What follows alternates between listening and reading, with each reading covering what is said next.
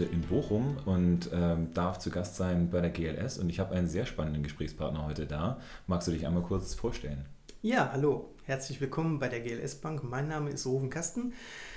Wir sind hier mittendrin im wunderschönen Ruhrgebiet in Bochum. Deshalb sagen wir hier auch Glück auf. Ich begrüße dich recht herzlich und freue mich heute in deinem Podcast zu sein. Ja, danke schön. Ähm, ich bin immer sehr gerne im Ruhrgebiet, weil ähm, meine Schwiegereltern wohnen auch hier. Also von daher ähm, freue ich mich immer da zu sein, weil die Leute so schön handfest sind. Und äh, das, das ist auch der Grund, warum ich jetzt dich hier als Gesprächspartner habe, weil ich habe das Gefühl, dass du auch ein echt äh, handfester Mensch bist und deswegen freue ich mich auf die nächsten 20, 25 Minuten. Mhm. Du hast eine spezielle Aufgabe bei der GLS und ähm, auch so speziell, dass ihr, ihr was ganz Besonderes jetzt gerade macht. Äh, beschreib doch mal, was deine Tätigkeit ist hier. Ja, ich bin seit viereinhalb Jahren bei der GLS Bank. Ein ehemaliger Kollege, der hat mich quasi vom Markt weggefischt und hat mich damals gefragt, ob ich nicht Lust hätte, hier in der GLS Bank zu arbeiten. Meine Profession ist das Internet. Ich mache also knapp seit 25 Jahren Online-Marketing und jetzt in den letzten zehn Jahren spezialisiert auf Social Media Marketing, digitale Kommunikation und das ist auch genau mein Zuständigkeitsbereich. Also ich bin hier zuständig für Blog, Social Media Kanäle, Newsletter und Anverwandte, wie auch jetzt unser neuer Podcast etc. Okay. Ja, das äh, mit dem neuen Podcast ist der Grund, warum ich ja auf dich zugekommen bin. Also sowas, was wir hier machen, nennt man ja Feature dann. Und ähm, du hast jetzt auch schon einiges an Folgen gemacht. Ne? Seit wann seid ihr am Start mit dem Podcast? Ja, der GLS Bank Podcast ist eigentlich eine konsequente Weiterentwicklung unseres GLS Bank Blogs, den wir jetzt auch schon seit zehn Jahren betreiben. Wir haben da einen runden Geburtstag gefeiert in diesem Jahr mit knapp 1300 Beiträgen rund um unser nachhaltiges Bankgeschäft, über unsere Kunden und um unsere branchenverwandten Themen wie die erneuerbaren Energien, die Biolandwirtschaft, äh, Wohnen, Bildung etc. Und das war für uns eben ein Grund zu sagen, wenn wir jetzt schon seit zehn Jahren bloggen und es gibt äh, einen deutlichen Trend, das liest man in allen möglichen Studien, dass Audio immer stärker wird. Also nicht äh, zuletzt durch äh, Siri, Alexa und Google Assistance, ähm, wo wir aber noch von Abstand nehmen, da uns so ein Skill auf den Podcast draufzulegen, weil ähm, wir ein sehr datenschutzaffines Publikum haben. Deshalb hosten wir den GLS Bank Podcast auch in unserem eigenen Blog und schubsen den nur via Plugin in die entsprechenden Kanäle, also iTunes, Spotify, Deezer, Feed etc.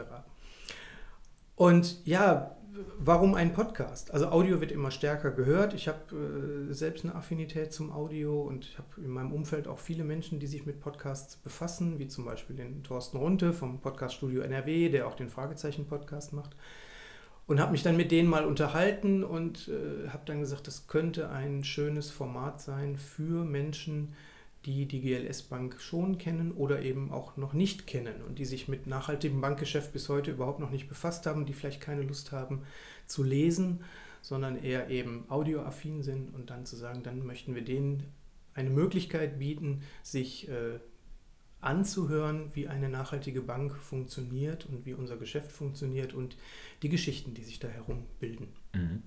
Ähm, heutzutage, klar, wenn man im Ruhrgebiet ist, hat man das Pendeln wahrscheinlich auch sehr häufig dann.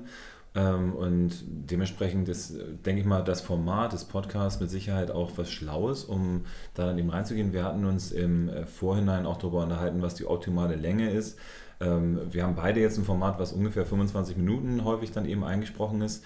Ähm, was für Erfahrungen macht man da und wie entwickelt man sich denn da weiter? Also ich meine, wenn du jetzt sagst, du bist jetzt so ein Jahr dabei, gab es denn irgendwelche Dinge, wo du sagen würdest, das würde ich nie wieder genauso machen? Oder gibt es irgendwelche Dinge, die du jedem raten würdest, wie man mal rangehen kann?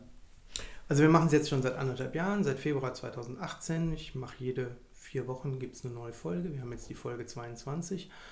Und die Grundintention war ja eben erstmal klassisch zu erklären, wer ist die Bank. Also der Podcast ist eine, eine, typische Innensicht. Das heißt, die erste Folge, die Nullfolge war natürlich die Historie. Wer ist die GLS Bank? Wo kommt die GLS Bank her? Was ist unsere Intention? Mensch, wir machen das schon seit 35, 45 Jahren, was viele kaum wissen. Also kürzlich hat mich erst noch jemand gefragt, Grüne Bank, seid ihr ein Startup? Ich sage, nee, nee, wir machen das schon tatsächlich lange und wir äh, wissen auch schon ganz gut, wie es funktioniert. Und das wollen wir halt den Menschen vermitteln, weil wir auch äh, gerade im, im Gesamtmarketing feststellen, dass Menschen überhaupt noch nicht sensibel sind oder noch gar keine Affinität haben zu einem nachhaltigen Bankgeschäft und viele einfach noch gar nicht wissen, dass es, ich sag mal salopp, Ökobanken gibt. Und das wollen wir eben über unser gesamtes Content-Marketing aufbrechen und dann im Podcast auch in der Form. Und ich spreche mit ganz unterschiedlichen Menschen aus dem Haus, also mit Menschen, die in der Kreditabteilung arbeiten, mit Menschen, die ähm, im Hausservice arbeiten. Also ich versuche wirklich komplett über alle Hierarchie, über alle Führungsebenen Menschen ans Mikrofon zu kriegen und dann zu erzählen, was sie hier im Haus tun, was sie für den Menschen tun, der sich mit nachhaltigem Bankgeschäft beschäftigen möchte oder bereits beschäftigt und versuche natürlich immer so ein bisschen herauszukitzeln, was noch der Unterschied ist zu einem konventionellen Bankhaus. Mhm. Ähm, ich habe jetzt in den äh, vielen Nachhaltigkeitsmessen, die ich beiwohnen durfte, ähm, auch gelernt, dass je nachhaltiger ein Unternehmen ist, desto geringer ist die Fluktuation, weil die Leute auch ein Stück weit eine Berufung dafür haben, sich in dem Unternehmen aufzuhalten. Ähm, kann man das auch bei der GLS so sehen? Also gibt es hier viele Leute, die quasi ein Leben lang dabei bleiben, was es ja heutzutage so sonst selten gibt? Also wir haben gestern das 15-jährige Jubiläum von unserer Kollegin Freier gefeiert, die hier drei Tische weiter sitzt. Ähm, also ich glaube schon, wir sind mittlerweile 600 Mitarbeiter in ganz Deutschland und viele sind tatsächlich auch schon sehr lange hier. Also Falk, auch unser Chefredakteur von unserem Kundenmagazin Bankspiegel, der ist schon seit vielen, vielen Jahren hier, ich glaube fast 20 Jahre. Und ich sehe auch in unserem Intranet, wenn regelmäßig äh, Jubiläen gefeiert werden. Also ich glaube, dass viele Menschen schon auch aus einer Überzeugung hier sind. Und auch Menschen, die von einem konventionellen Bankhaus ganz explizit hierhin wechseln möchten. Mhm. Und äh, was für Unterschiede stellen die da im Detail dann fest? Also ich meine, du hast jetzt ja quasi ein, ein, Meinungsbild aus, der, aus dem gesamten Haus. Also was sind denn so die gravierendsten Unterschiede, wo man sagen würde, das ist einer der Hauptgründe oder das sind vielleicht die zwei, drei Hauptgründe, warum Leute sagen, die GLS ist es und soll es auch bleiben? Also ich habe jetzt tatsächlich in den letzten Wochen einige Master- und Bachelor-Absolventen wieder am Telefon gehabt, die mit mir ein Experteninterview geführt haben über nachhaltiges äh, Banking bzw. nachhaltiges Marketing. Und dann sage ich immer, äh, unser Marketing ist gar nicht nachhaltig, unser Kerngeschäft ist halt nachhaltig. Und das ist eben auch genau der springende Punkt. Und ich möchte jetzt kein, äh, niemanden diskreditieren, der in einem konventionellen Finanzhaus arbeitet. Aber es gibt schon viele Menschen, die hier hinkommen und sagen, das, was da passiert ist, das hat mir nicht mehr gefallen, das möchte ich nicht mehr mittragen. Und ähm, die Wertevorstellungen ändern sich auch äh, bei den Menschen und die sagen dann, ich möchte lieber bei einem Unternehmen, äh, was auf nachhaltige Themen den Schwerpunkt legt, äh, arbeiten. Okay.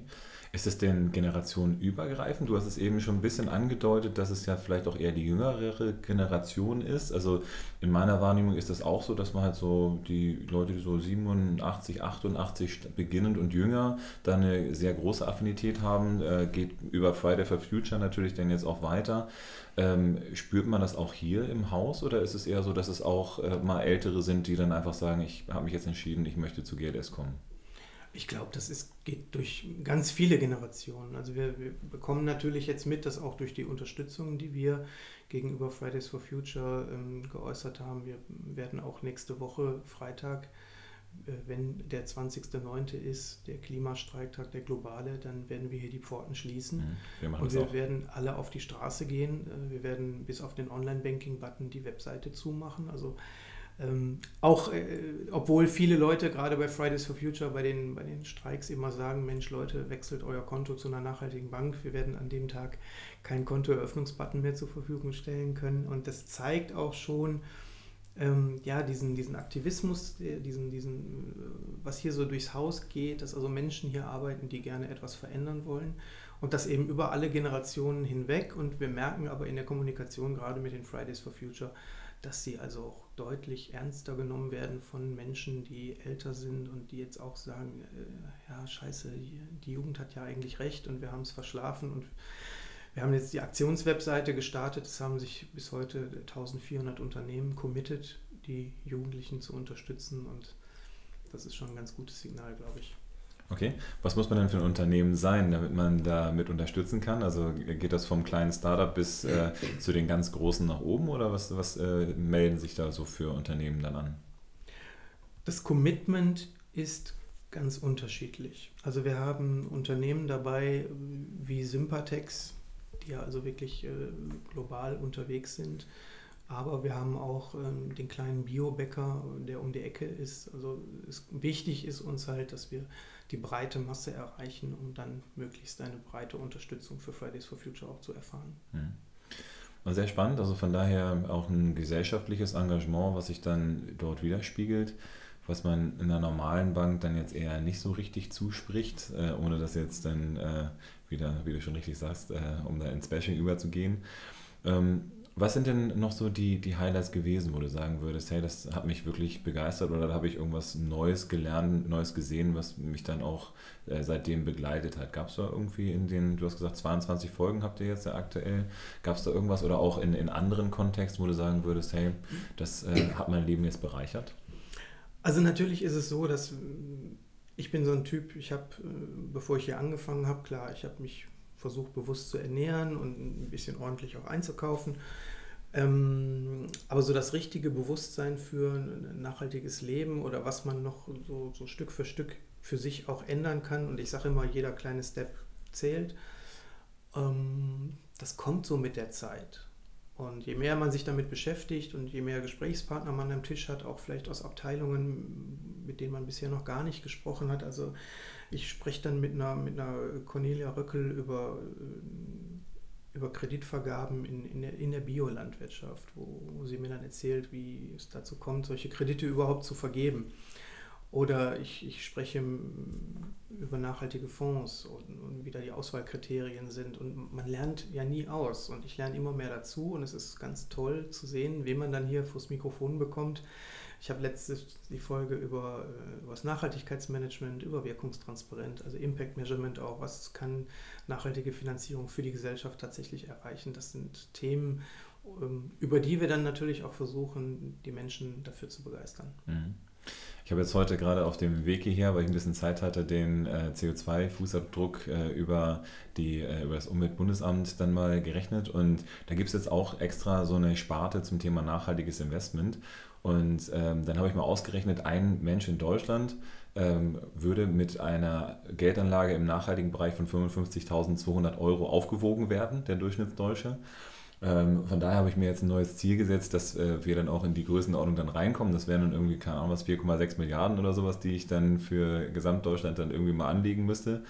Ähm, wie kommt man denn auf so ein, also wenn du schon sagst hier aufs Measurement, was sind denn so die entscheidenden Faktoren? Wie, wie berechnet man denn sowas überhaupt? Ähm, man wiegt ja jetzt nicht irgendwie wirklich den, das CO2 aus oder sowas, sondern man muss ja irgendwelche Annahmen da treffen. Wie, wie geht da eine GLS vielleicht auch vor? Hast du da eine Meinung zu? Da musst du einfach den vorletzten Podcast hören zum Thema Nachhaltigkeitsmanagement, wo die Kollegin Dr. Laura Merwels-Kemper genau das wunderbar erklärt. Ich kann es natürlich jetzt nur. Wo findet man das? Also bei uns im Blog natürlich, den GLS Bank Podcast oder bei iTunes, Spotify, Deezer, wie gesagt, überall, wo man eigentlich Podcasts findet. Und der heißt dann?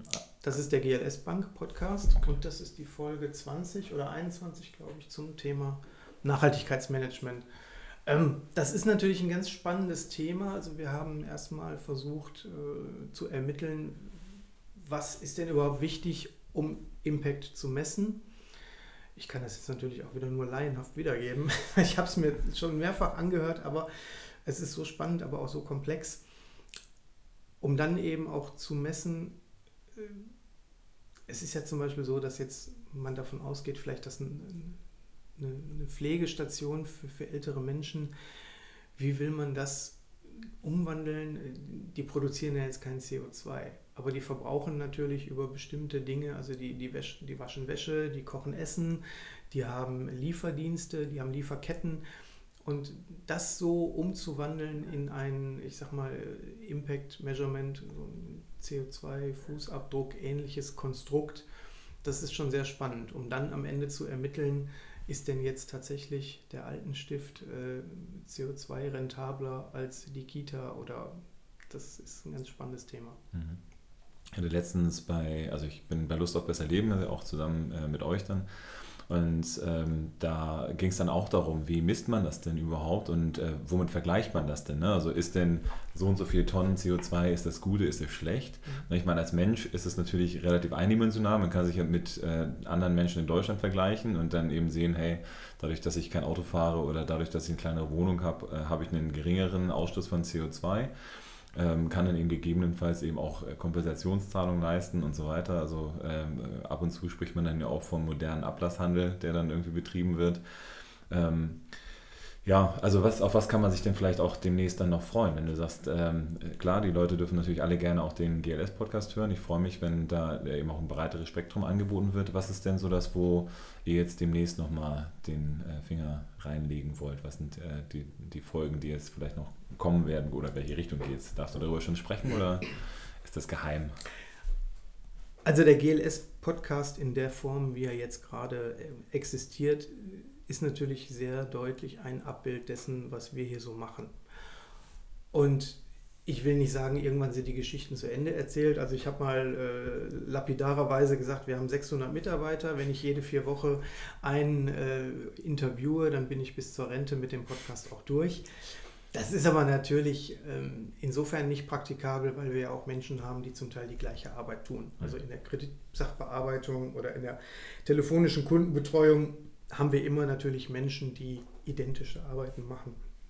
Insofern kann es auch sein, dass dieser Podcast, diese erste Form des Podcasts tatsächlich irgendwann vielleicht auch einfach zu Ende ist, weil dann zunächst mal die, die Bankarbeit als solche vielleicht auch komplett durcherzählt ist, sage ich jetzt mal lapidar. Aber es kommen ja auch immer wieder neue Sachen dazu. Also wir, ne, wir haben jetzt den, den Klimastreik, wir, wir machen gerade mit Futopolis analog. Das ist ein, ein Format, wo wir vier Wochen lang die Filiale in Berlin mal mit ganz anderen Formaten bespielen, wo es eine Coworking-Ecke gibt, wo es Coworking-Pop-Up-Filialen gibt von, von Ostmost oder von, von Naturkosmetikherstellerinnen, die sich bei uns in der Filiale unmittelbar präsentieren können. Wir haben eine Pop-Up-Store-Filiale jetzt in Köln gehabt, wo wir einfach mal im Stadtgarten vier Wochen, da stand ein Tiny House, da konnte man vollwertiges Bankgeschäft erleben. Da konnten die Leute auch wirklich mal hingehen und sagen, Mensch, jetzt seid ihr auch mal in Köln, jetzt kann ich euch mal kennenlernen, jetzt habe ich wenigstens mal jemanden gesprochen, jetzt kann ich hier mal auch direkt ein Konto eröffnen. Also es gibt immer wieder Projekte rund ums Bankgeschäft, die das Ganze deutlich erlebbar und spürbarer machen und da werden die Folgen dann vielleicht wieder doch nicht so schnell aufgebraucht sein. Auf der anderen Seite überlege ich mir gerade noch ein Format, was tatsächlich losgelöst von der Bank dann noch auch eher die Geschichten anderer erzählt, wo wir über das Mittel Geld, sag ich mal, Geld dorthin gebracht haben, wo es gebraucht wird, nämlich bei den Menschen, um Dinge zu ermöglichen, die vielleicht so nicht möglich gewesen wären. Und dann die Geschichten darüber zu erzählen, um eben das nachhaltige Bankgeschäft auch wirklich dann noch erlebbarer zu machen anhand von realwirtschaftlichen äh, Projekten, was auch immer. Mhm. Ihr seid ja auch viel vor Ort unterwegs, ne? das heißt, ähm, die GLS Bank, also korrigiere mich, wenn ich da falsch liege, hat ja dann durchaus auch einen sehr deutschen Fokus dann dabei. Ähm, ich habe ja äh, dann auch einen Podcast schon eingesprochen gehabt, äh, in Frankfurt dann noch in eurer Filiale. Äh, da ging es eben auch um das Thema Crowdinvesting oder Crowdfunding. Also ihr seid ja direkt beim Menschen und eben auch bei kleineren Projekten, die sonst so in der Form nicht finanziert werden mhm. Würden. Kriegt man denn auch mal dann so Rückläufer nach dem Motto, hey, danke, dass wir das gemacht haben und wir haben das und das jetzt schon erreicht? Also sind diese die Erfolgsstories müssen auch eigentlich eine der Highlights sein in dieser Bank, oder? Ja, ähm, viele davon sind ja auch als, als Kundenprojekte im Blog oder auf der Webseite schon beschrieben. Aber wenn man beispielsweise mit den Menschen dann wirklich mal spricht, wenn man sie mal die Gelegenheit hat, sie in der Filiale kennenzulernen, äh, wenn man zufällig vor Ort ist bei einer Veranstaltung, wir machen mittlerweile in den sieben Filialen, die wir deutschlandweit haben, machen wir über 300 Events im Jahr auch um die Menschen und die GLS-Gemeinschaft miteinander zu vernetzen, mhm. was wir dann auch digital in unserer eigenen Community Photopolis auch wiederum tun.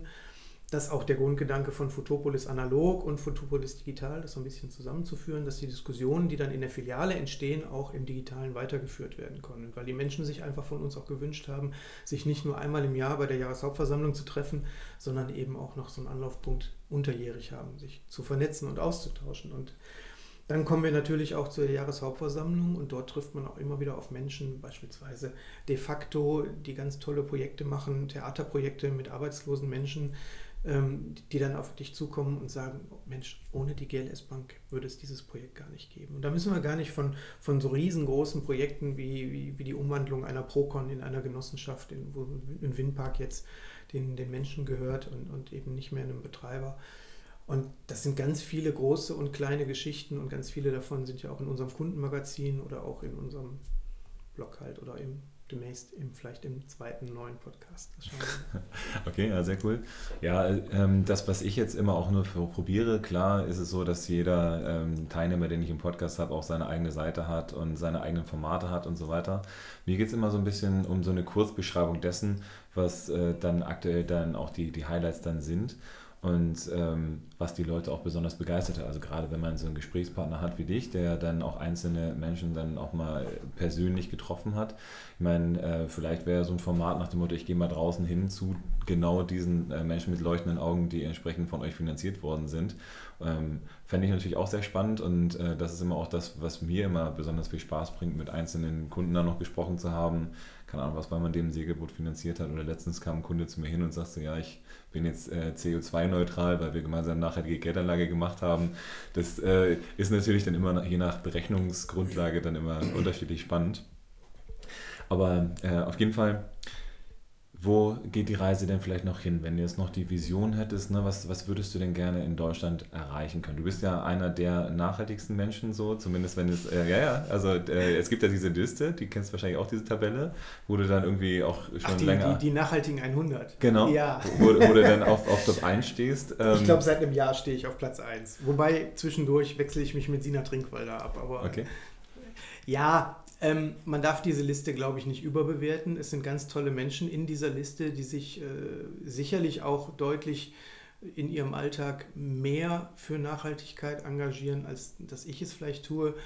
Diese Liste ist ein, ein, ein, ich sag mal, ein charmantes Ranking für die, die digital aktiv sind. Das ist natürlich mein Steckenpferd und insofern, weil ich mit vielen Menschen interagiere im Internet und auch viele Menschen von diesem Gedanken, äh, doch vielleicht zu einer nachhaltigen Bank zu wechseln, versuche zu überzeugen. Wobei ich festgestellt habe, ich habe ja angefangen und dann habe ich natürlich erstmal versucht, mein gesamtes Umfeld zu missionieren. Das hat aber überhaupt nicht funktioniert, weil die Entscheidung von, von der Bank wegzugehen und einen Kontowechsel durchzuführen zu einer nachhaltigen Bank, die findet natürlich immer erstmal im Kopf statt und nicht, weil ein Freund sagt, du musst das jetzt tun insofern ist diese, diese nachhaltige 100-Liste ist natürlich sehr schmeichelhaft, aber ähm, ich glaube, dass auch Menschen, die nicht auf Platz 1 sind äh, oder auch Menschen, die wahrscheinlich gar nicht auf dieser Liste sind, wie zum Beispiel ein Waldemar Zeiler von, von Einhorn Kondome, die unfassbar viel bewegen in der Berliner Community, um die Nachhaltigkeit dort ähm, so ein bisschen mehr in die breite Masse zu bringen. Die sind gar nicht in dieser Liste drauf. Also insofern, das ist nett. Es schmeichelt mir auch, aber ähm, man muss das auch mal ein bisschen relativ. Okay, trotz alledem, als äh, so ein Leuchtturm hast du natürlich auch einen gewissen Einfluss und einen gewissen äh, Outreach dann dabei. Wo äh, kann denn die Reise noch hin? Also was wäre so dein Wunsch, wenn du so drei, vier Jahre in die Zukunft denkst? Was äh, wäre so deine Vision äh, von, von dem, was, was du auch in Kooperation mit der GLS vielleicht erreichen kannst? Also die aktueller Stand unter 5% nachhaltig investiertes Geld. Ähm, wie könntest du dir eine blühende und menschenfreundliche Zukunft vorstellen? Also es gibt ja immer wieder Studien, jetzt habe ich dir gerade auch nochmal eine vor die Nase gehalten, die kannst du in den Show Notes verlinken. Gerne, klar. ähm, das natürlich, das mit dem nachhaltigen Investment, das wird immer mehr. Was ich natürlich ein bisschen schade finde, ist aber, es gibt ja Werkzeuge wie die Verbraucherzentrale Bremen, die sich da sehr stark engagiert, oder den Fair Finance Guide oder Urgewalt, hast du auch schon genannt die eben das so ein bisschen Licht in dieses Dunkel bringen wollen, weil natürlich mittlerweile jedes Finanzhaus hat an irgendeiner Stelle auf der Webseite stehen, wir sind fair und transparent ja. und nachhaltig. Und der Kunde kriegt es natürlich aber nicht so wirklich mit. Oder der Kunde weiß nicht unter Umständen, welche Fragen er seinem Bankberater stellen müsste, ähm, um das herauszufinden. Also wenn ich zu einer Großbank gehe und die sagen dann, wir sind auch nachhaltig und dann müsste ich aber einfach mal sagen, ja, dann zeigen Sie mir doch mal Ihr Investmentportfolio, wer denn da so alles drin ist und dann sagen Sie mir mal, warum Sie denn jetzt tatsächlich nachhaltig sind. Und das ist ja so die, die Löwenaufgabe, die ich hier auch tagtäglich durchführe. Das heißt also Menschen zum einen eben dafür zu sensibilisieren und ähm, zum anderen Aufklärungsarbeit zu leisten und auch dann eben nicht nur mit Bashing, sondern mit Zahlen, Daten, Fakten. Und das ist ja mein großes Ziel, möglichst viele Menschen dort zu erreichen, damit dann in Summe wir am Ende einen großen Hebel haben, denn der größte Hebel, den wir haben, ist unser Geld als Konsument. die richtigen Dinge zu kaufen und das Konto bei der richtigen Bank zu haben. Mhm.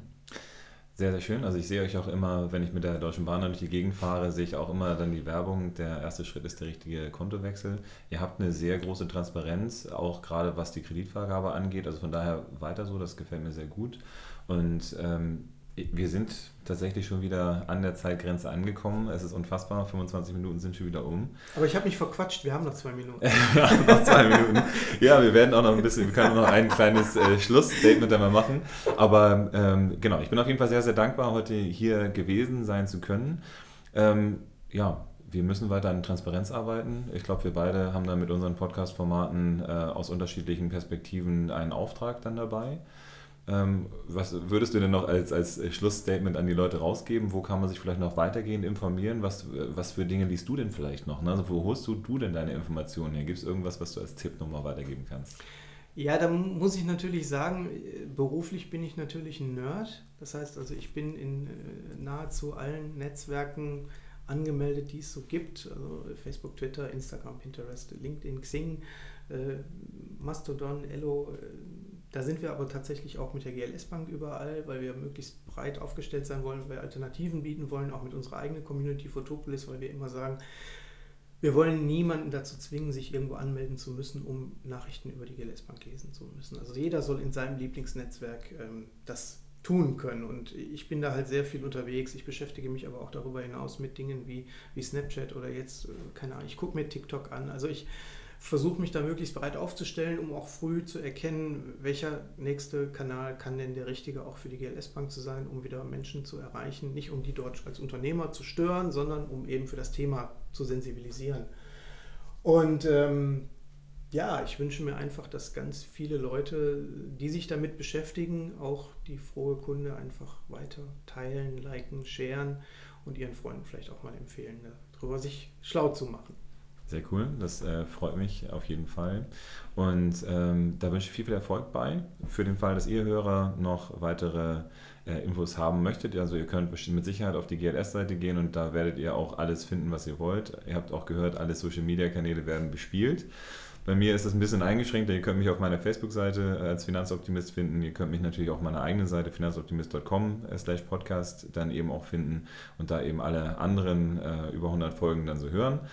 Ähm, ansonsten bleibt mir nichts weiter, außer nochmal Danke zu sagen. Schön, dass ich hier sein durfte im ja. wunderschönen Bochum. Ich bin, wie gesagt, immer sehr, sehr gerne. Und äh, wir sehen uns und hören uns bestimmt nochmal irgendwann wieder. Und ich wünsche weiterhin viel Erfolg. Ja, vielen Dank.